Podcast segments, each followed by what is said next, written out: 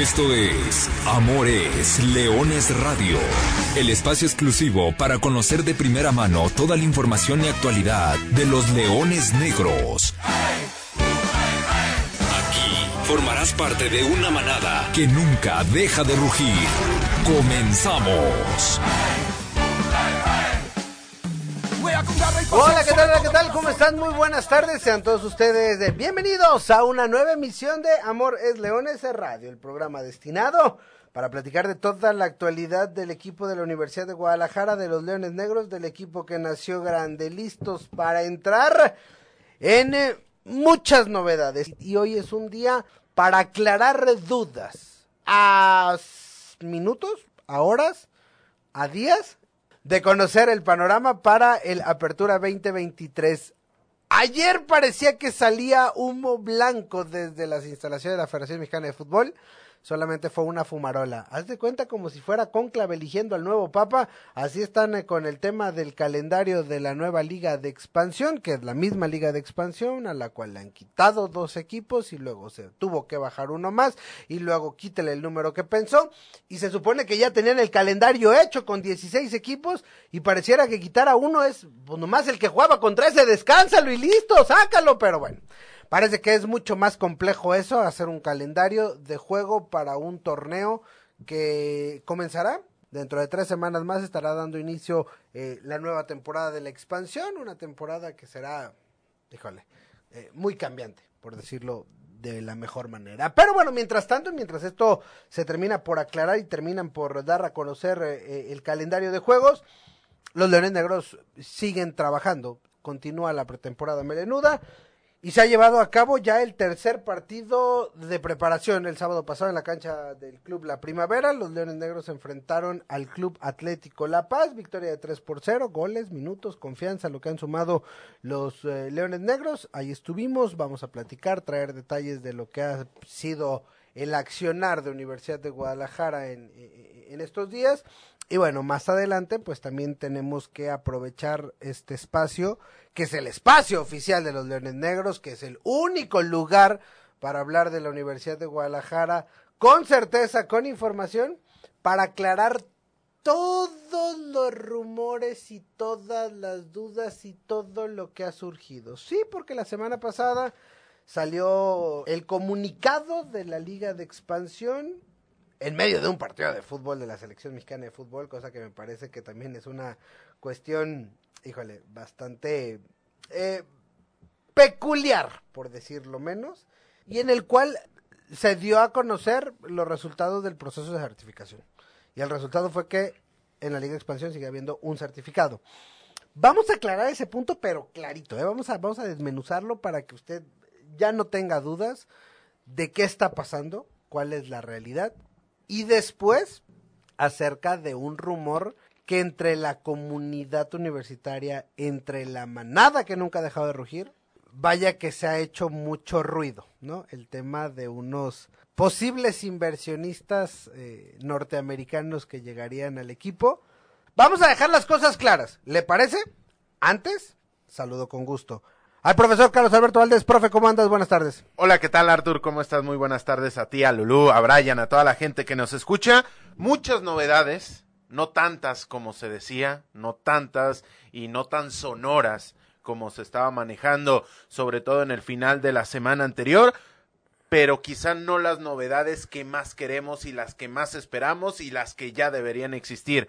Hablando del calendario de juego, vamos a platicar de cómo se vivió el tercer juego amistoso de Universidad de Guadalajara, el segundo contra un equipo que hasta el momento va a competir en la liga de expansión. Hasta el momento no se sabe absolutamente nada, no hay certeza. Inclusive la, la propia junta lo manifestaban los presidentes, la propia junta de la liga de expansión se manejaba que se iba a disputar con 16 equipos, pero vamos a platicar de cuestiones administrativas porque hay tema, vamos a platicar de cuestiones deportivas porque también hay tema y desafortunadamente no podemos hablar de cuestiones de calendario porque no hay calendario. Pero ya estaremos platicando de, de los dos primeros que bastante, bastante, bastante hay tela que cortar.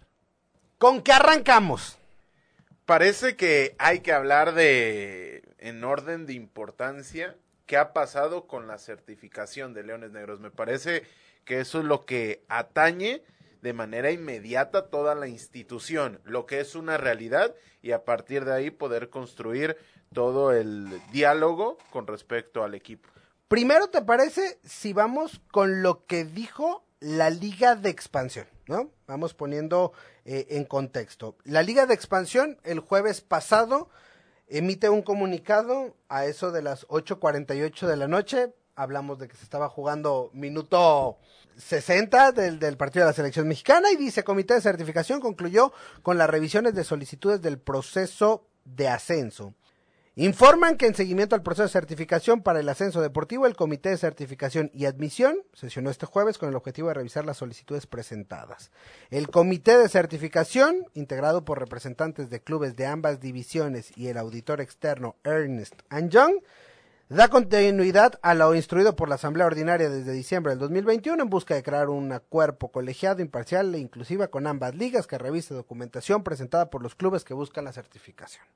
Dentro de los requisitos establecidos se contemplan seis apartados, expediente de afiliación, infraestructura, control económico, estructura institucional, uso de recursos del Fondo de Mejoras, informe del plan de negocios.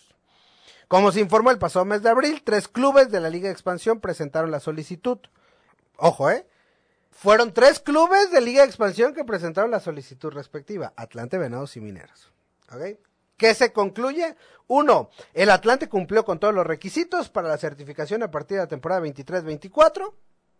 Dos, el Club Universidad de Guadalajara, al cual no te había mencionado, pero sale en el comunicado, el Club Universidad de Guadalajara deberá entregar un plan de acción para remediar las salvedades que afectan su situación financiera, para recuperar su certificación deberá resarcir dicho incumplimiento. Después habla que los clubes venados de Yucatán y Mineros de Zacatecas no cumplieron con algunos de los criterios establecidos, como el tema del aforo y el número de asientos en el primer caso y temas administrativos en el segundo, por lo que se continuará trabajando con dichas instituciones para fortalecer sus proyectos deportivos y financieros con miras a una futura certificación. En resumen, Atlante cumplió, está certificado, Venados y Mineros no cumplieron, no están certificados. Y en el caso de Leones Negros, el club no cumplió el apartado de control económico, por lo que para recuperar su certificación deberá resarcir dicho incumplimiento.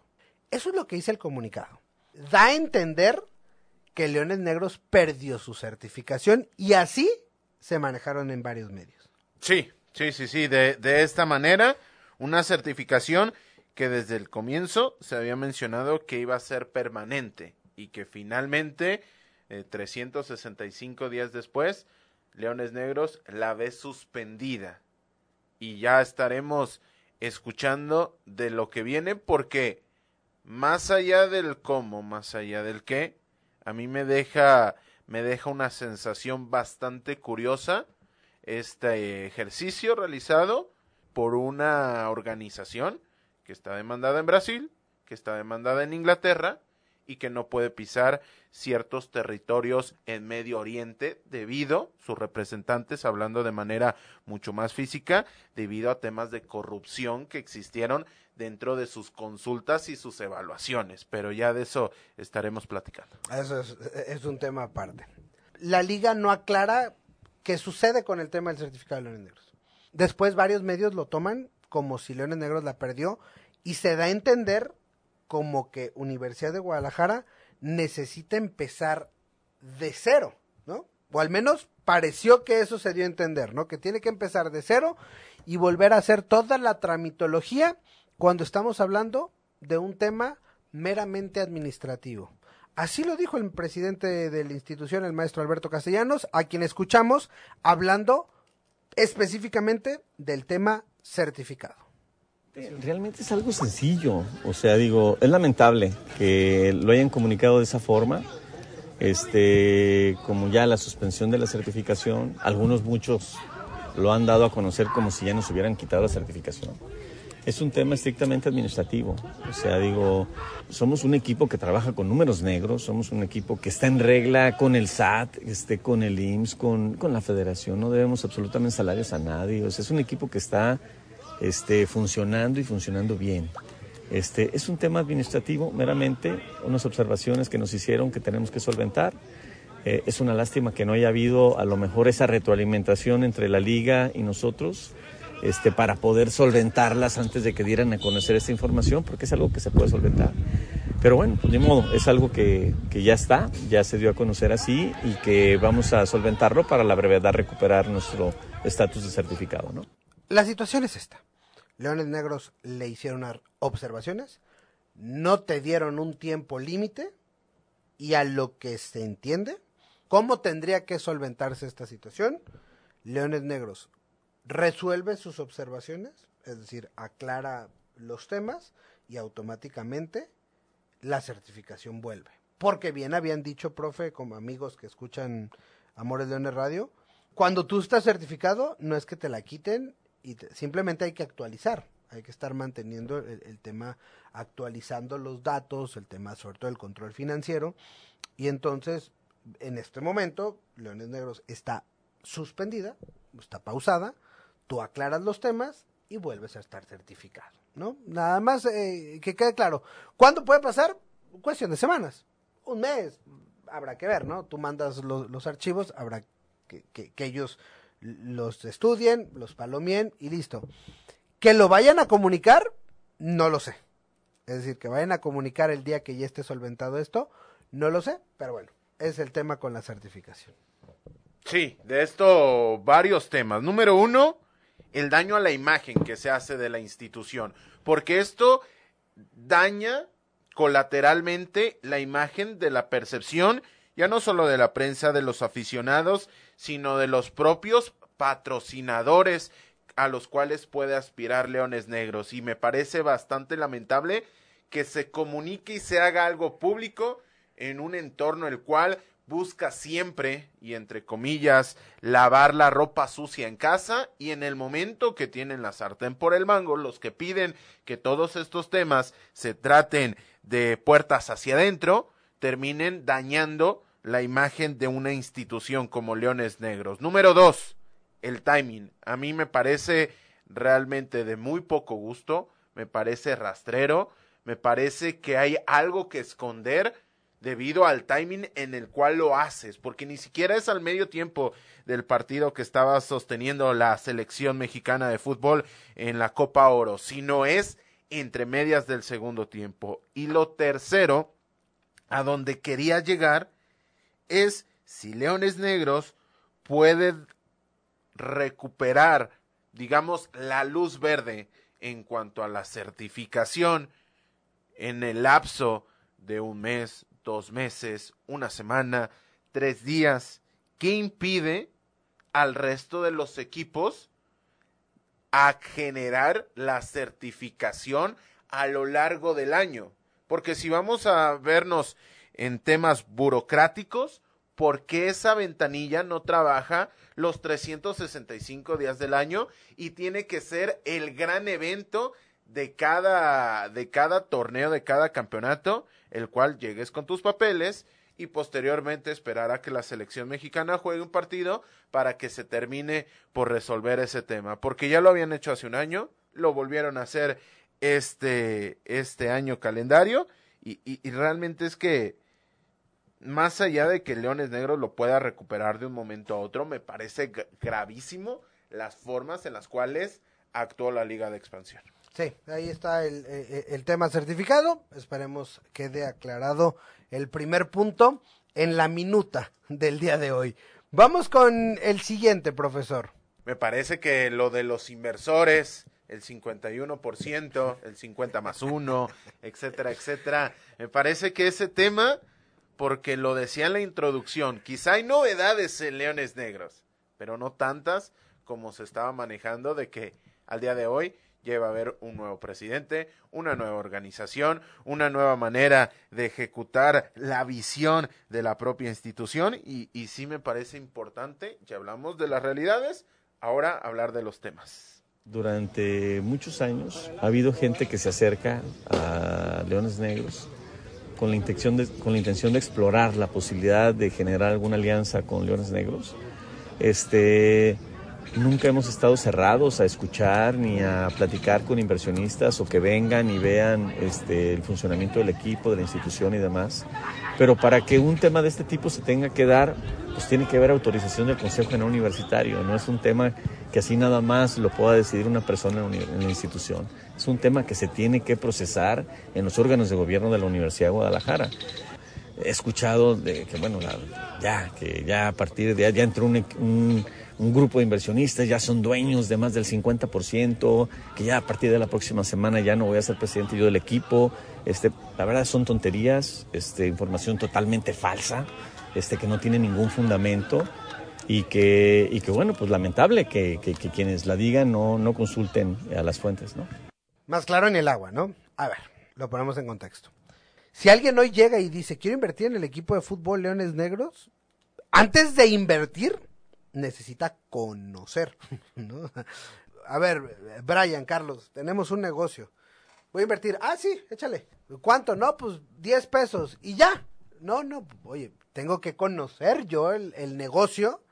Tengo que conocer, pues, en este caso, la estructura deportiva, la estructura administrativa, los números, el proyecto, eh, a dónde apunta, el contexto, conocer un poco en este caso, si, se habla de, extranjeros, pues la liga, eh, el deporte, la idiosincrasia, etcétera, etcétera, etcétera. De eso, luego se tiene que hacer una propuesta. Y esa propuesta necesita ser aprobada en esta institución. Nadie en, en Leones Negros puede decidir sí o no, porque todas estas cosas tienen que pasar por el Consejo General Universitario. Tiene que hay una asamblea donde habría que poner el planteamiento, se tendría que votar y después hay que firmar un convenio y después tiene que entrar el convenio y en caso de que se firme el convenio vendría entonces los anuncios oficiales ante el tema universidad, ante la opinión pública, ante la Federación Mexicana de Fútbol, etcétera, etcétera, etcétera. Es decir, no es algo que se va de la noche a la mañana y en caso de que se llegue a dar un tema de inversión, no es algo que pasaría desapercibido y que alguien, por sus investigaciones, lo pudiera descubrir.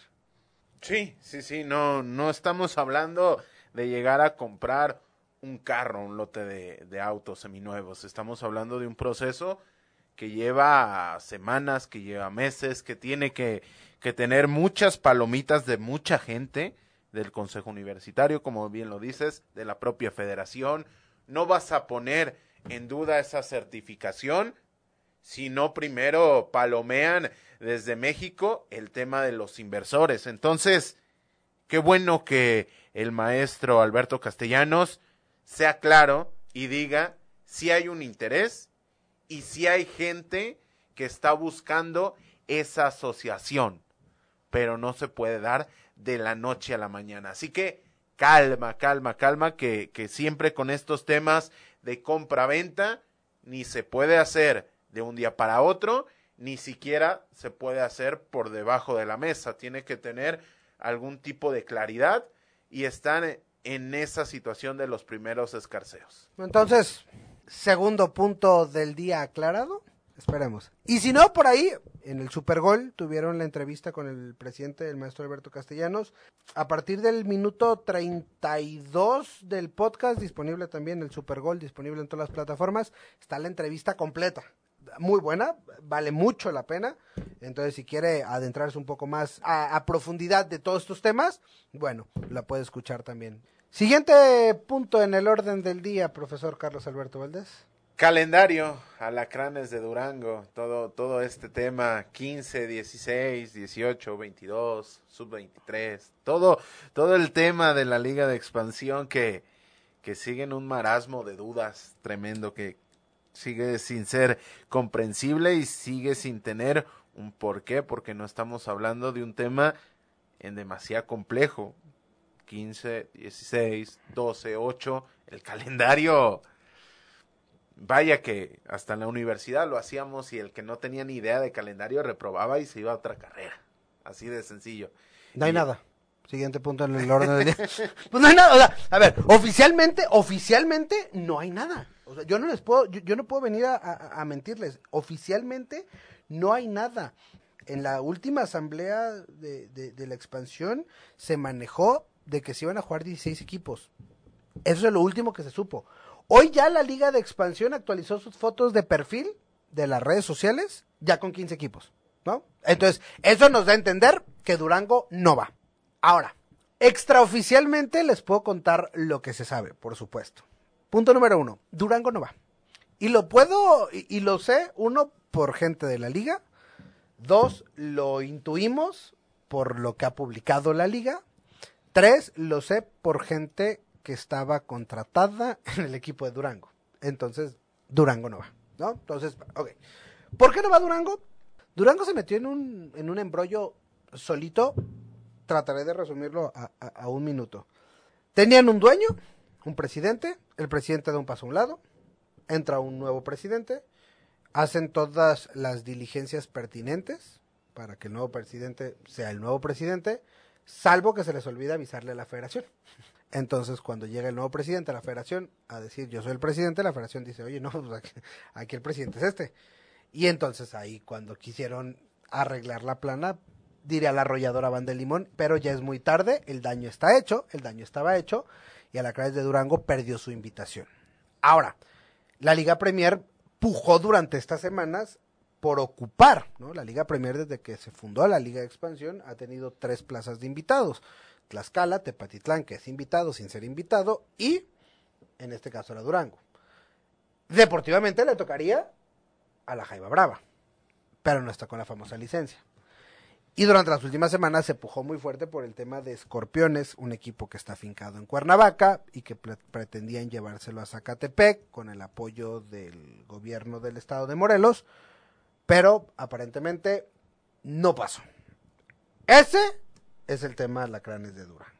Aquí como el meme, tú también, alacranes. Si estás viendo cómo a los certificados los tratan con la punta del pie, a los demás ni siquiera lo hacen en el mundo, a mí, a mí me enseñaron y a mí me educaron que cuando uno es invitado, boca callada, boca cerrada, sentadito y sin preguntar absolutamente nada. Que diga la mayoría, ahí vas con la mayoría. Lo que no diga la mayoría, tú te quedas callado. Y realmente pues, es lamentable porque en este espacio festejamos hace un año que Alacranes, entre comillas, tuviera un premio deportivo después de que no jugó las primeras jornadas con público porque no estaba acondicionado el, el Francisco Villa.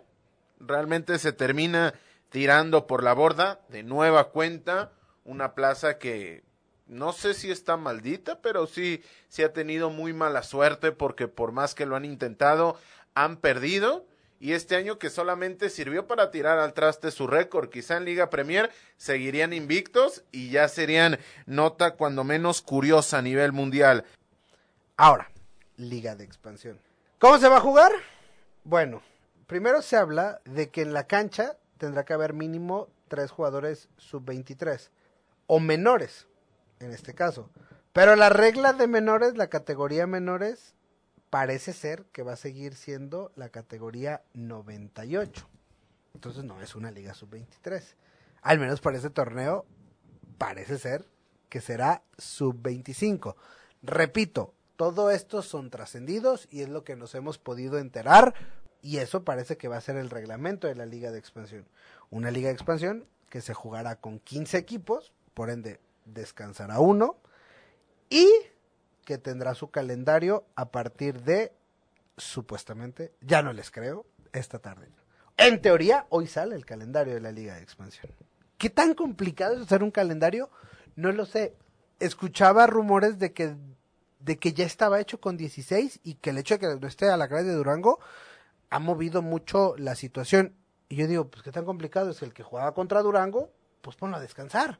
Habrá que ver por cuántas mesas tiene que pasar ese calendario para ser palomeado y a partir de ahí la restricción en la fluidez de darle claridad a este tema, pero pero cuando menos a ver si ya esto conlleva el tener por fin un calendario que se viene pidiendo como si fuera como si fuera el santo grial. Y repito, en cualquier carrera que tenga que ver mínimamente con el deporte, es de primer semestre hacer un calendario. Anotele usted bien. Se había dicho que iba, que como la Liga MX de, para y viene la Liga, la Leagues Cup, pues habría posibilidad de que la Liga de Expansión tuviera partidos en fin de semana, ¿no? Hasta incluso se manejó eh, el número de seis jornadas en fin de semana. La 1 y la 2, no. Y espérate, Leones Negros va a debutar. ¿Lo digo o no lo digo? Sí, sí, sí. Que no escuchen mucho, ¿eh? Porque luego me van a regañar.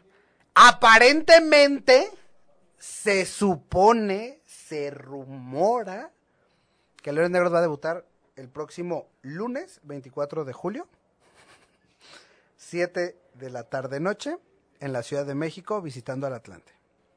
En un duelo estelar para, para abrir boca. Eh, interesante, cuando menos. Lo de lunes a las 7. Tres días después, el jueves, estaría jugando el primer partido como local en el Estadio Jalisco a las 7 de la tarde noche. Tienes un torneo de 15 jornadas y te van a clavar tus dos primeros partidos en un lapso de cuatro días. Y entre semana. Y, ah, y entre semana. Y seguramente el siguiente partido va a ser el domingo 14 de febrero, ¿eh? Perdón, de... Sí, sí, de febrero. Es una auténtica ridiculez, locura. Tienes que jugar lunes 24, jueves 27 y seguramente no volverás a jugar hasta la segunda semana de agosto. Probaba, probablemente. Incomprensible. Desde el punto de vista que usted me diga, incomprensible. Vaya apartando al menos lunes y jueves de la última semana completa del mes de julio. ¿Qué tanto es tantito? Juega tres días seguiditos. ¿Te, extraes del fútbol? Bueno, pues hay que meterle, pues. Hay que aprovechar las ventanas que te deja un torneo binacional. En este tema del calendario, quiero entender que es trascendental en el tema de la League's Cup. al, tener que ver la League's Cup, pues no quieres que se empalme con tu equipo.